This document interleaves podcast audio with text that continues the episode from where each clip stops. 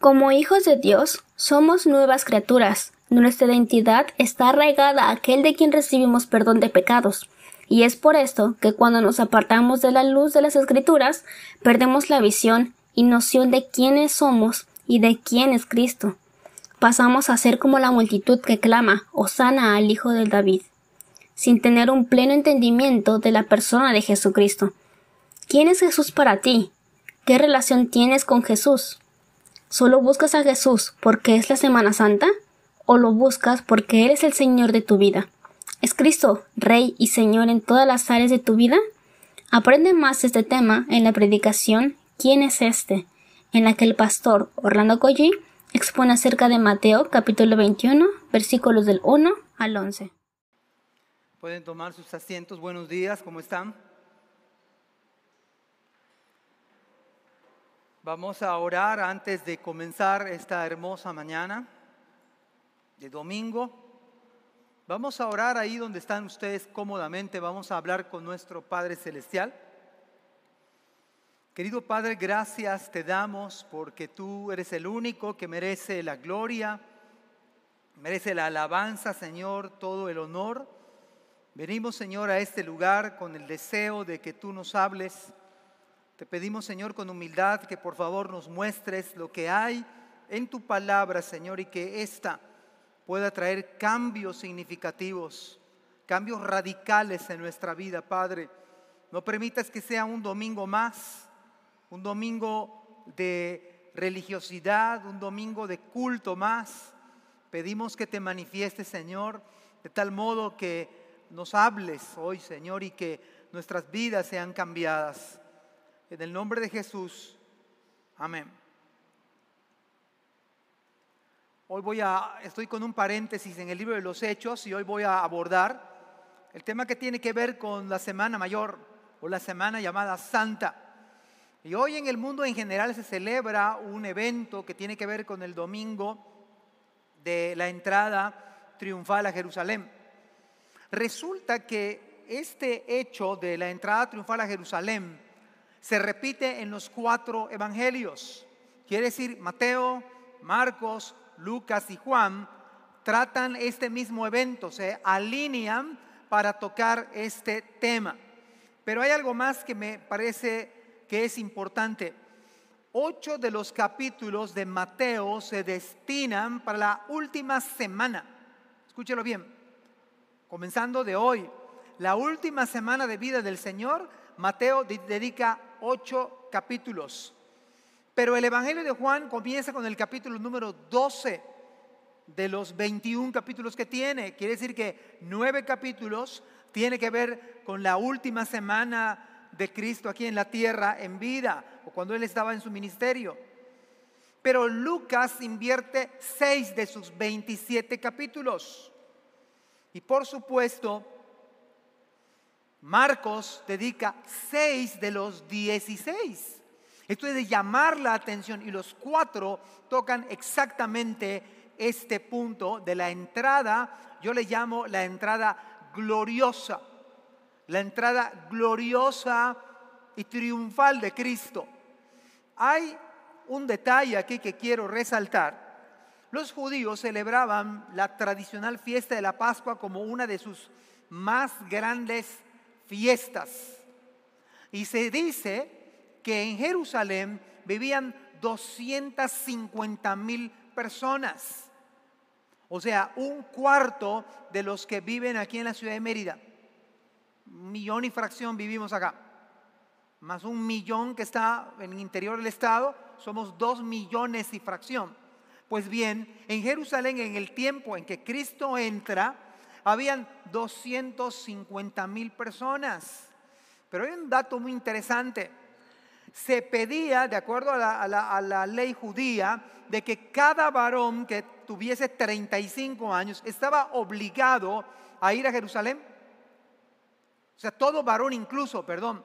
Y cuando menos si estaba a 35 kilómetros, estaba obligado cada varón. Y cada año entonces la gente abarrotaba Jerusalén. Se podía contabilizar en ese día, en esa semana de Pascua, escúchelo bien, hasta tres millones de personas. Y es en este escenario, en este escenario tumultuoso, donde todo estaba abarrotado, donde todo estaba lleno, cuando el Señor, de manera sabia, de manera puntual, escoge este día para su entrada triunfal.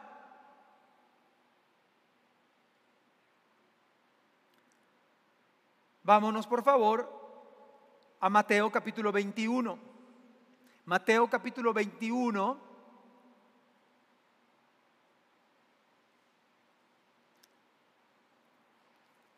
Trate, trate de disfrutar conmigo este, este viaje, este tour que vamos a hacer hasta Jerusalén.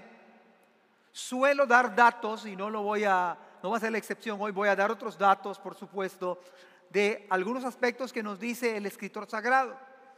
Dice la Biblia cuando, cuando se acercaron a Jerusalén.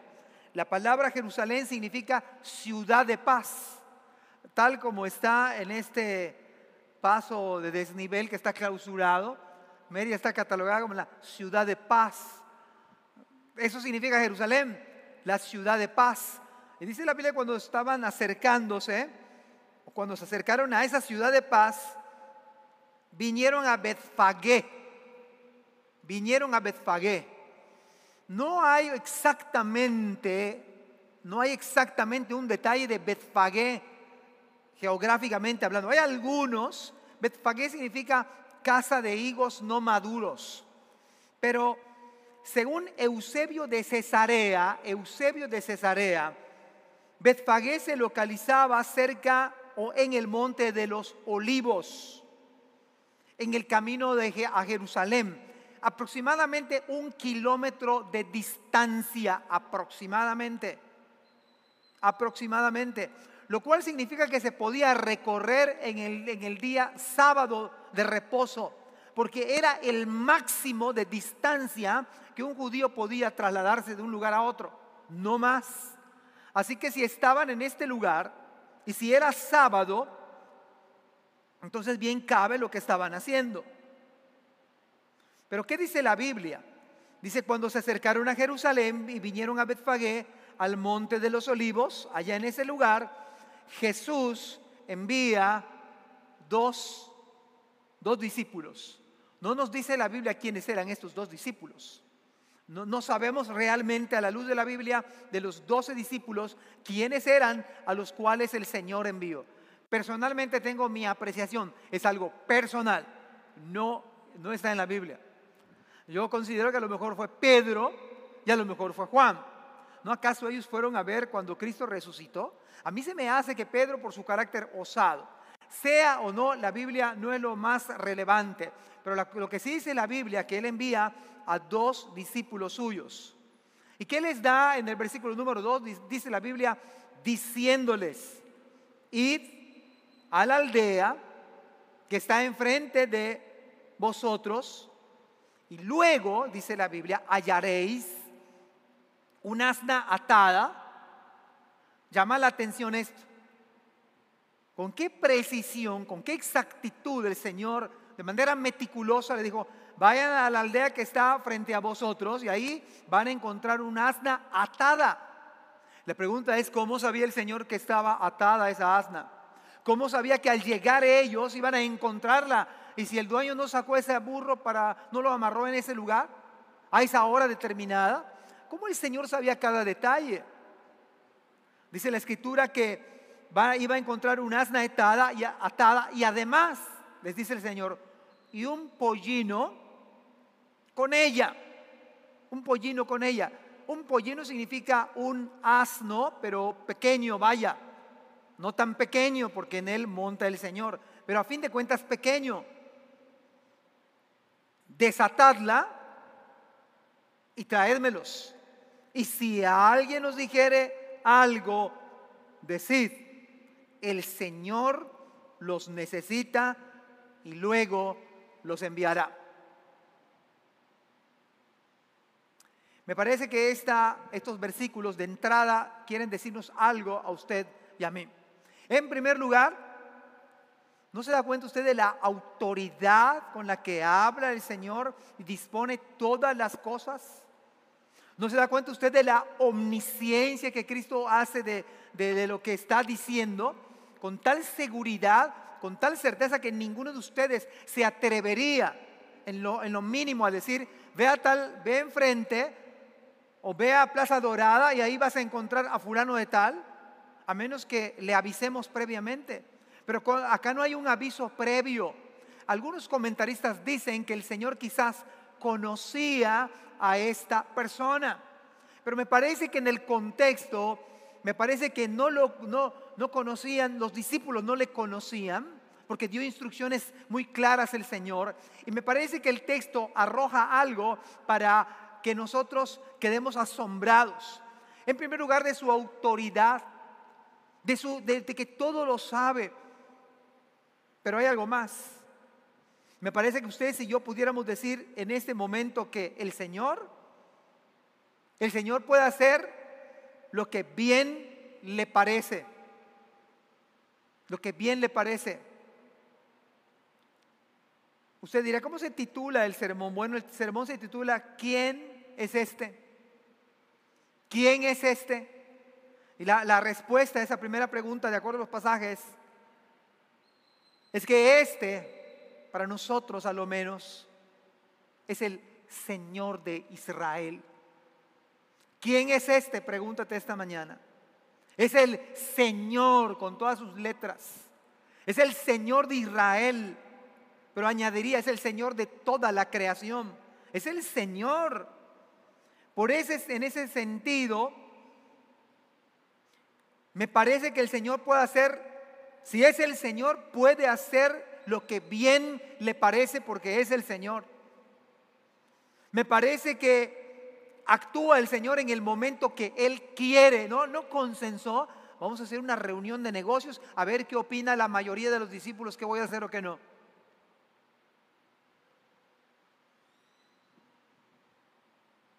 En el momento que Él quiere, con los medios que Él escoja. ¿No creen ustedes que había otros burros con otros pollinos en ese lugar?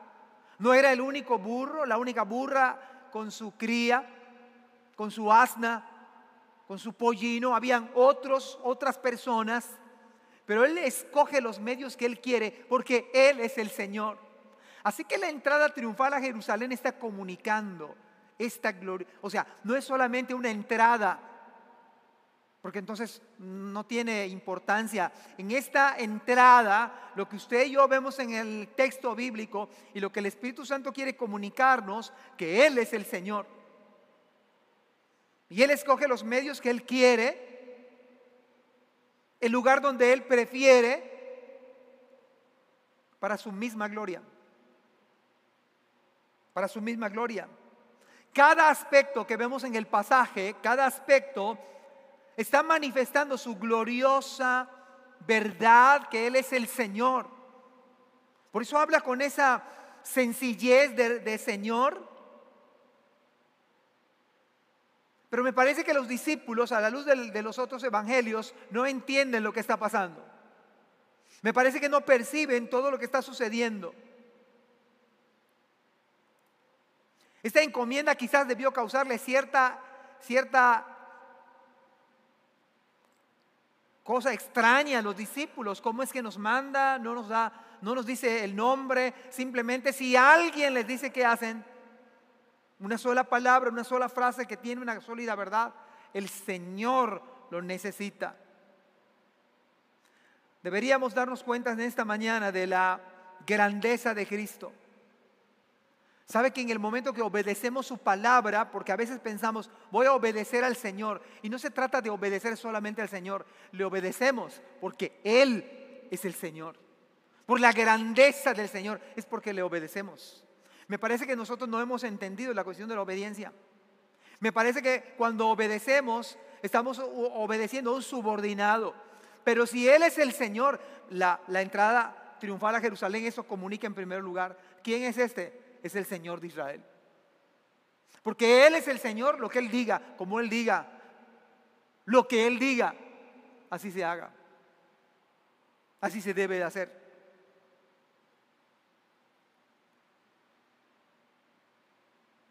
El Salmo 139, versículo 4 nos recuerda lo siguiente.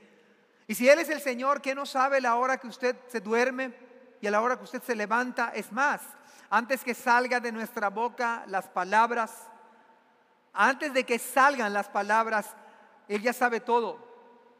Sabía que había una burra con un pollino en una casa de un fulano lo sabía perfectamente, sabía que lo ató a esa hora, porque Él todo lo sabe, porque es el Señor.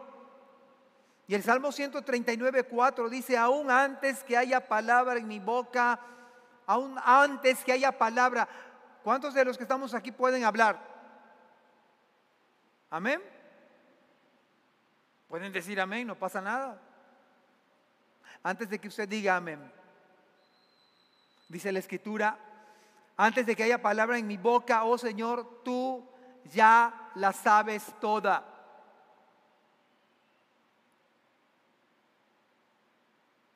¿Usted se acuerda que en ocasiones cuando el Señor sanaba a alguien le decía, pero no se lo digas a nadie, dilo al sacerdote, presenta una ofrenda? En, en este día, de hace dos mil años aproximadamente atrás, esta entrada triunfal a Jerusalén es todo lo contrario. Ahora que sepan que yo soy el Señor de manera deliberada, de manera intencional. Ahora sí me voy a revelar a la gente, me voy a manifestar a la gente. Que lo sepan los discípulos que yo soy el Señor.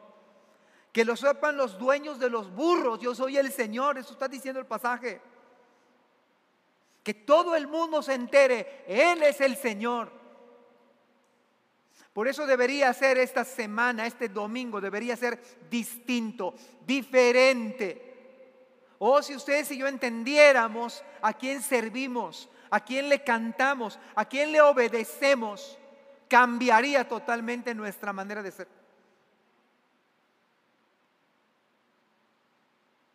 Por eso yo decía que en un sentido Él es el tesoro que estaba escondido, pero luego que fue comprado el terreno, el dueño estaba emocionado. Él es la perla preciosa, no se puede esconder. Él es el Señor, debemos proclamarlo tal cual. Y podemos decir que el siervo sufriente, porque así lo describe la Biblia, es también el rey de Israel. El cordero de Dios es también el león de Judá. Es el cordero de Dios, pero también es el león de Judá. El buen pastor es, también es el dueño de las ovejas. El que envía por los animales es también el dueño de todas las cosas habidas y por haber. Es el dueño de su vida, es el dueño de mi vida. Es el dueño de mi esposa, es el dueño de mis hijos, es el dueño de mi propia vida. Él es el Señor. Estos pasajes entonces tienen toda la intención de decirnos, hey, ¿quién es este? Pregúntese usted esta mañana, ¿quién es este? Es el Señor de Israel. Por eso Él dice, el Señor los necesita y luego los enviará. Si alguien sale y pregunta, ya estaba previendo el Señor lo que pudiera o realmente ocurrió y ya dio una respuesta. Aquí estamos viendo en estos versículos al rey con todo su esplendor, y actuaba como tal, no disimulaba, no dijo, no se lo digan a nadie, era el momento exacto. Los envió con la sencillez, no, no abusó, pudo haber dicho de otra manera, lo, envía a sus discípulos con sencillez, que solo puede ser salir de la boca de Cristo, el Rey, como nuestro Señor, pero al mismo tiempo con autoridad, con humildad de sus palabras, con sencillez. Y esto hace que no haya, no haya manera de discutir nada. No haya manera de dudar en nada. O oh, si entendiéramos esto nosotros. La mayoría de nosotros discutimos. ¿Y por qué? Alegamos. Nos rebelamos. Jonás Ve a Nínive y compra a Tarso.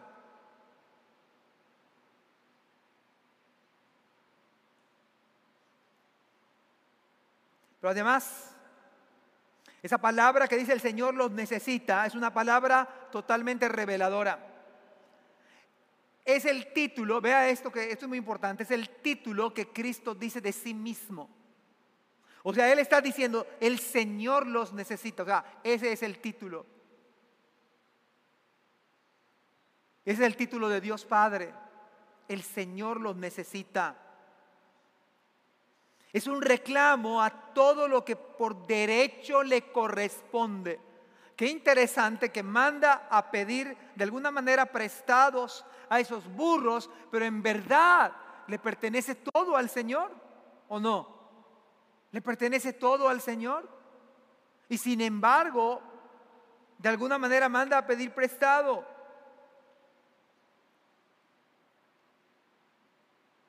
Ahora bien, ¿No creen ustedes que estos dueños debieron sentirse, y la verdad, dichosos, bienaventurados?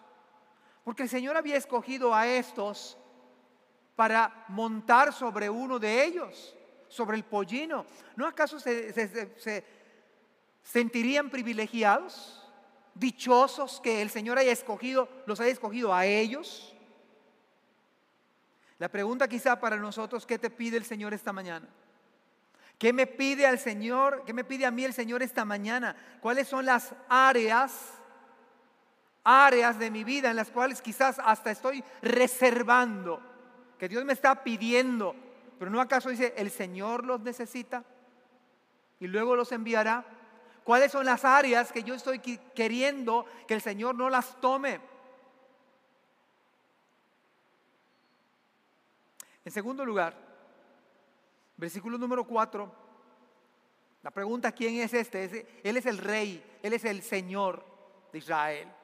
En segundo lugar, Él es el rey de paz. Versículos 4 y 5. Todo esto aconteció, o sea, todo lo que había pasado, los versículos 3, 1, 2 y 3, todo esto aconteció para que se cumpliese lo dicho por el profeta, y era el profeta Zacarías, capítulo 9, versículo 9, cuando dijo, decida la hija de Sión, es lo que decía o lo que dice Zacarías 9, 9. Todo esto que está diciendo el Señor es para que se cumpla la profecía. Decida la hija de Sión, he aquí tu rey viene a ti.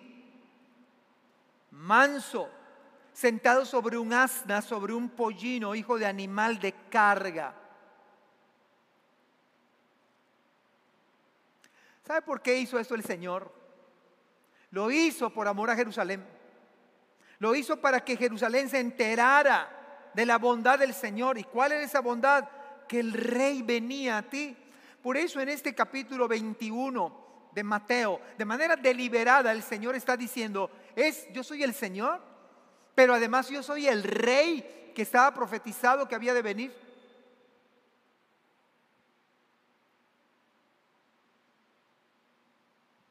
El carácter de la profecía, cuando uno escucha profecía, la profecía hace que las cosas sucedan. Aquí es al revés. Es un tanto al revés. El rey decide que esto se lleve a cabo porque él es rey soberano. El rey dice, voy a hacer esto porque así está escrito, pero como yo soy soberano, se va a cumplir completamente mi voluntad. Así que Él decide hacer esto. Ahora, ¿qué, ¿qué, dice la Biblia? He aquí tu rey viene a ti manso y sentado sobre un asna, sobre un pollino, hijo de animal de carga. En el Salmo 45, versículo 4, quizá pudiéramos conectar este salmo con, este, con esta verdad bíblica. Dice, en tu gloria sé prosperado. Cabalga sobre palabras de verdad, de humildad y de justicia. Y tu diestra te enseñará cosas terribles. Y en Apocalipsis 17, 14 dice, pelearán contra el Cordero. Y el Cordero los vencerá porque Él es el Señor de señores y Rey de reyes. Y los que están con Él son llamados y elegidos y fieles. Me parece que estos dos versículos empiezan a conectarse con lo que Cristo está diciendo. Él es el Señor, Él es el Rey y viene con gloria. Ahora, la pregunta que quizá nos hacemos es el versículo 5. ¿Quién es la hija de Sión? Porque dice, decida la hija de Sión. La hija de Sión es nada más y nada menos que Jerusalén. Es una manera metafórica de hablar del pueblo, del lugar de Jerusalén. La idea es que debían de enterarse qué estaba pasando. Este pasaje se estaba, como en Mateo 13 de la semana pasada, que vimos es Isaías 6, que se cumple en Mateo 13. Aquí estamos viendo en Mateo 21 el cumplimiento de Zacarías capítulo 9, versículo número 9. Eso es lo que estamos viendo. Estamos viendo el cumplimiento a plena luz y en presencia de todos ellos, los discípulos, pero no solamente estaban los discípulos acompañándole, estaban con ellos, porque en el capítulo 12 del Evangelio de Juan se hizo una comida, se hizo una comida para el Señor porque había resucitado a Lázaro.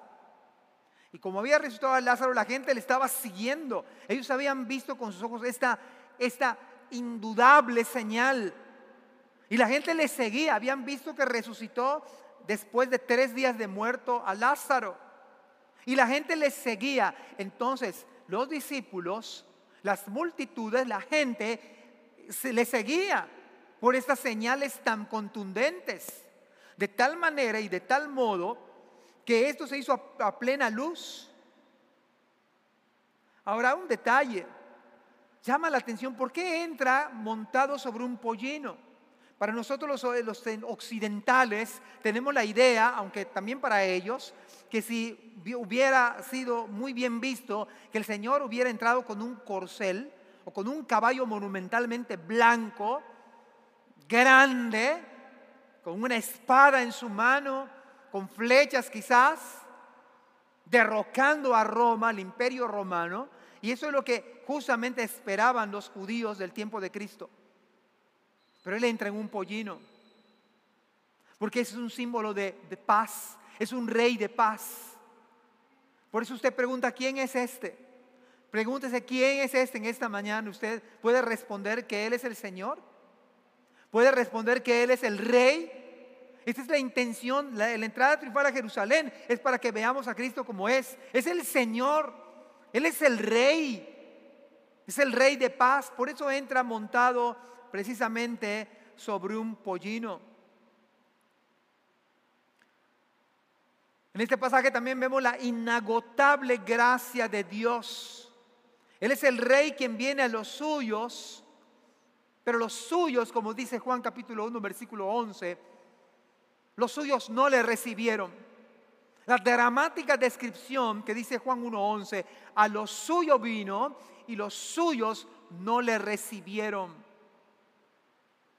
Está entrando como rey. Y esto también llama la atención, porque, pues, ¿qué rey va, a buscar a sus súbditos? Sino que los súbditos piden audiencia. O dígame usted si mañana va a desayunar, no sé, con el gobernador y el gobernador va a su casa a buscarle. Lo más normal quizás es pedir, no sé, una cita. Si usted tiene una relación muy, muy cercana, a lo mejor le llama por teléfono pero que él no es el gobernador en turno, no es el presidente de la república en turno, el que está viendo usted a la luz de los pasajes es el rey de paz, es el rey de reyes y señor de señores en todo su esplendor, que está entrando en un pollino sentado. Es aquí tu rey viene a ti manso y sentado sobre una asna, sobre un pollino, hijo de animal hijo de animal de carga.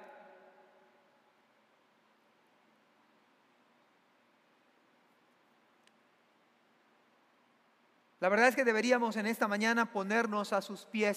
Si Él es el rey, si usted cree que es el rey, yo le oro al Señor para que este domingo no sea una prédica más, un culto más de domingo de, de entrada triunfal a Jerusalén. O si Él es el rey, o sea, de nada sirve saberlo teóricamente. Si Él es el Señor, ¿qué me pide a mí esta mañana? Si Él es el Rey, ¿qué, debo hacer si Él es el Rey? ¿No acaso debiéramos postrarnos a sus pies? ¿No acaso debiéramos ustedes y yo humillarnos ante el Rey? No es cualquier rey. ¿Es Cristo nuestro rey en verdad? Yo pregunto.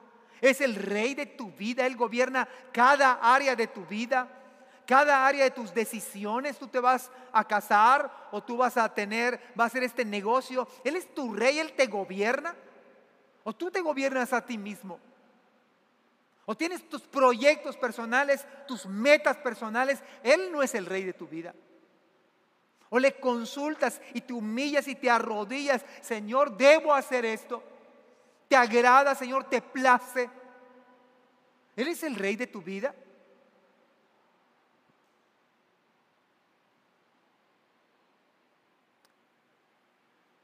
Este pequeño asno nunca se había usado y se había destinado dentro de los propósitos eternos de Dios hasta eso, un asno que nunca se había montado. Y en el contexto judío, siempre el, asno era acompañado de su madre, para que nunca había sido montado, para que esté calmado el asno. Esos detalles, ¿por qué, ¿por qué dos animales?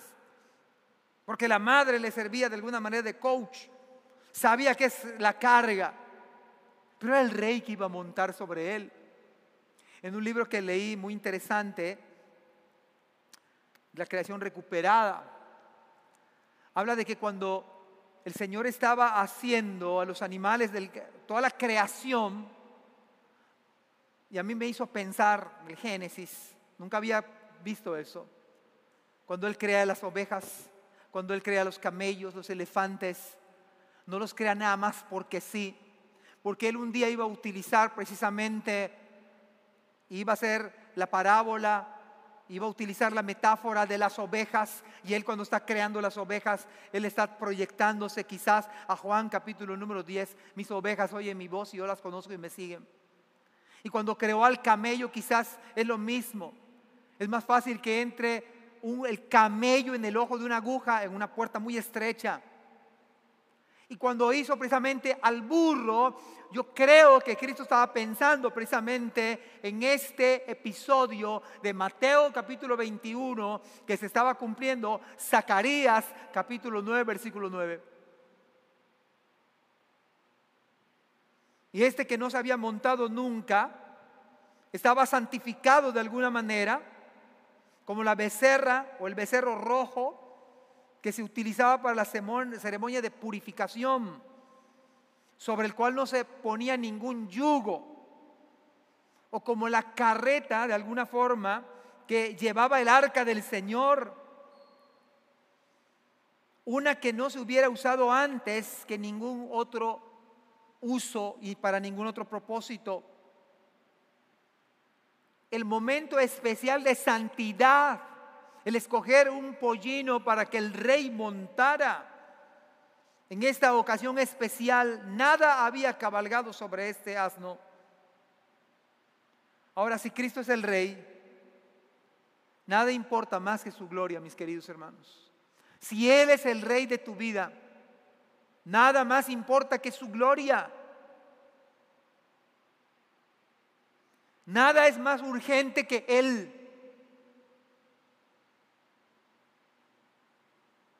Nuestra vida es de Él.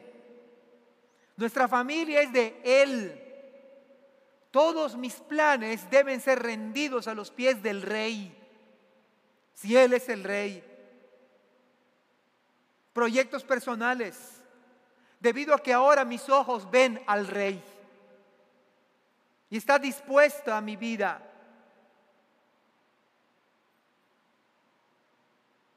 Imposible que sigamos siendo los mismos si nos damos cuenta que Cristo es el Rey.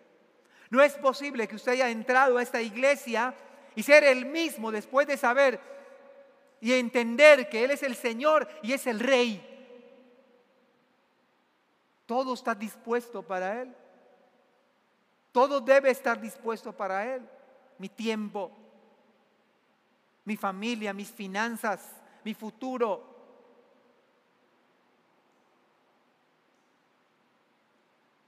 No puede usted ser el mismo. Zacarías, ¿sabe cómo dice? Lo voy a comparar con Mateo 21. Alégrate mucho.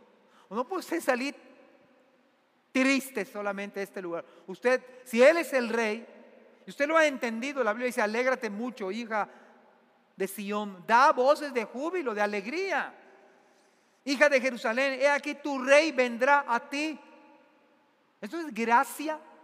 El rey viene a ti, no tú vas al rey, él viene a ti. Esto es glorioso.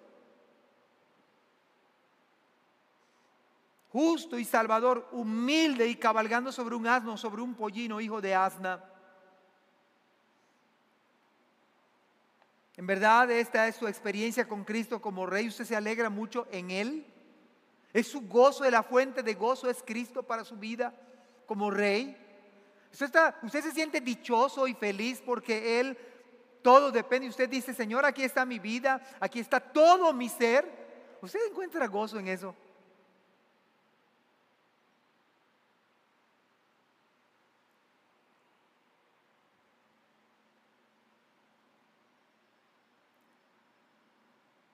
versículos número 6 y 7 en adelante, tenemos dos verdades. Él es el Señor, pero en segundo lugar, Él es el Rey.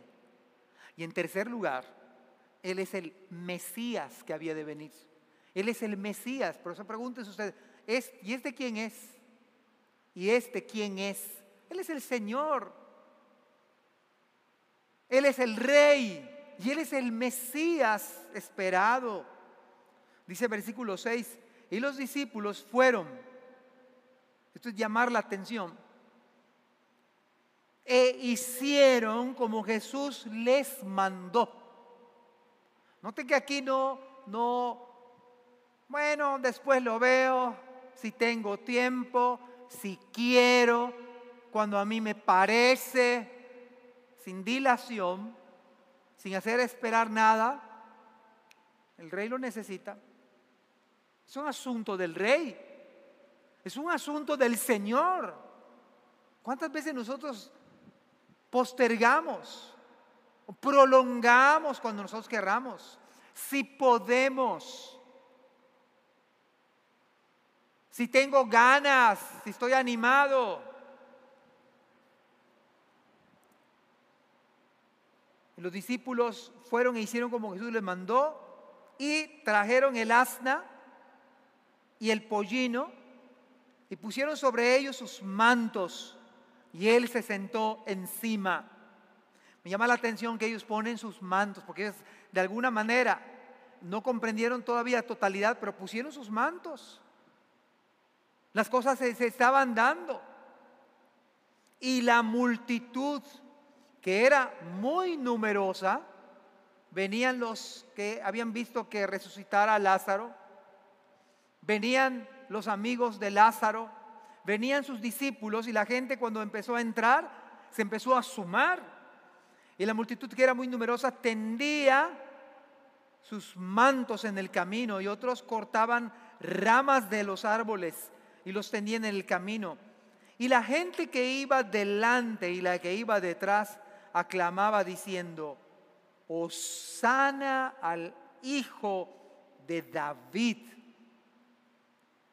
Osana al Hijo de David. Bendito el que viene en el nombre del Señor. Osana en las alturas. Versículo 10, cuando entró él en Jerusalén, toda la ciudad se conmovió diciendo, ¿quién es este? ¿Quién es este? Pues la pregunta del sermón, ¿quién es este? Este es el Señor, este es el Rey, este es el Mesías. Pero para usted, ¿quién es? ¿Quién es este? ¿Se hace usted esta pregunta esta mañana? Cuando él entra a Jerusalén, toda la ciudad se conmueve. Y la gente decía, este es Jesús, el profeta de Nazaret de Galilea. En el año 175, antes de Cristo, se causó uno de los mayores desastres en el pueblo judío. Antíoco, un hombre llamado Antíoco Epífanes, estaba decidido a erradicar el judaísmo. 175 años, póngale casi 205 años antes de que pasara esto. Antíoco Epífanes estaba decidido a erradicar el judaísmo a tal grado que hizo matar un, un cerdo en el templo Y el templo, parte del templo, lo convirtió en un prostíbulo. Esto fue terrible para los judíos. Finalmente ellos pudieron regresar y recobrar el templo. Pero lo, lo único que estoy tratando de decir es que eso llegó a, afectar tanto a los judíos que ellos esperaban un Mesías que los liberara de Roma por los, por los actos de esta naturaleza que había contra los judíos. Y cuando Cristo estaba en su ministerio, estaba el imperio romano con, toda, con todo rigor. Ellos esperaban un hombre que derrocara a Roma el imperio. Por esa razón las multitudes empiezan a ver en Cristo a este Mesías esperado. Y empiezan a cantar Osana. La palabra Osana significa oh sálvanos. Vean las palabras que están diciendo estas multitudes. Oh sálvanos, sálvanos ahora te ruego. Pero le dan unas bendiciones al Señor, hijo de David. Es un título mesiánico. Y algo más, el que viene, bendito el que viene en el nombre del Señor. Otro título. Osana en las alturas. Las multitudes estaban diciendo esto. Osana, sálvanos ahora. Bendito el que viene en el nombre del Señor. Osana en las alturas.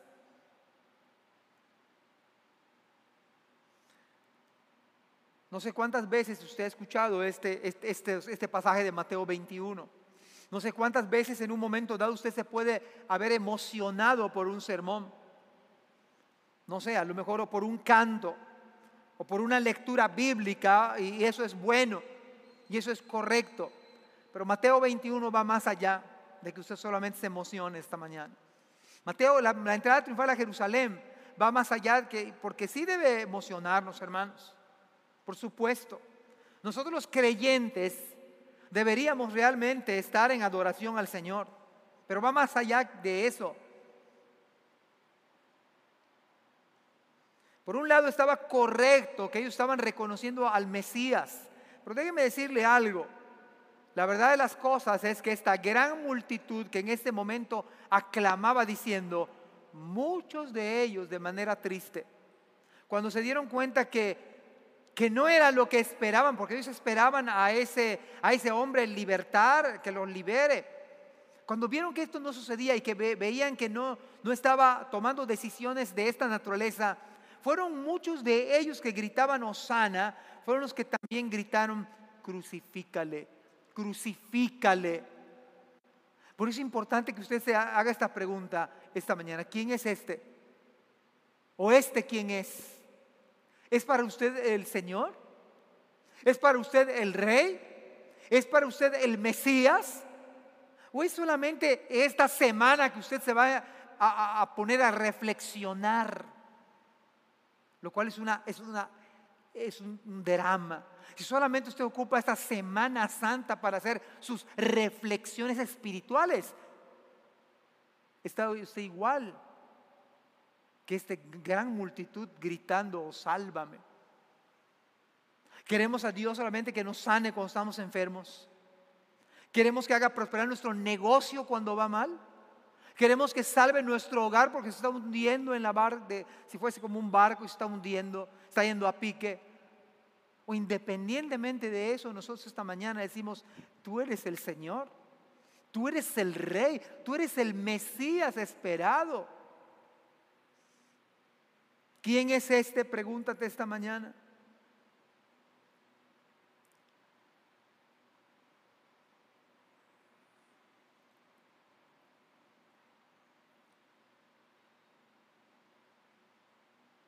Porque más dice la Biblia, Dice que la multitud era numerosa y dice que cuando entró en Jerusalén, toda la ciudad se conmovió. La palabra conmovió. Gracias por escuchar este podcast. Te invitamos a compartirlo y a seguirnos en nuestras redes sociales para que no te pierdas el contenido que tenemos preparado para ti. También nos puedes encontrar en nuestra página web www.ibismerida.org y contáctanos al correo ibismerida.gmail.com. Gracias por acompañarnos. Hasta la próxima.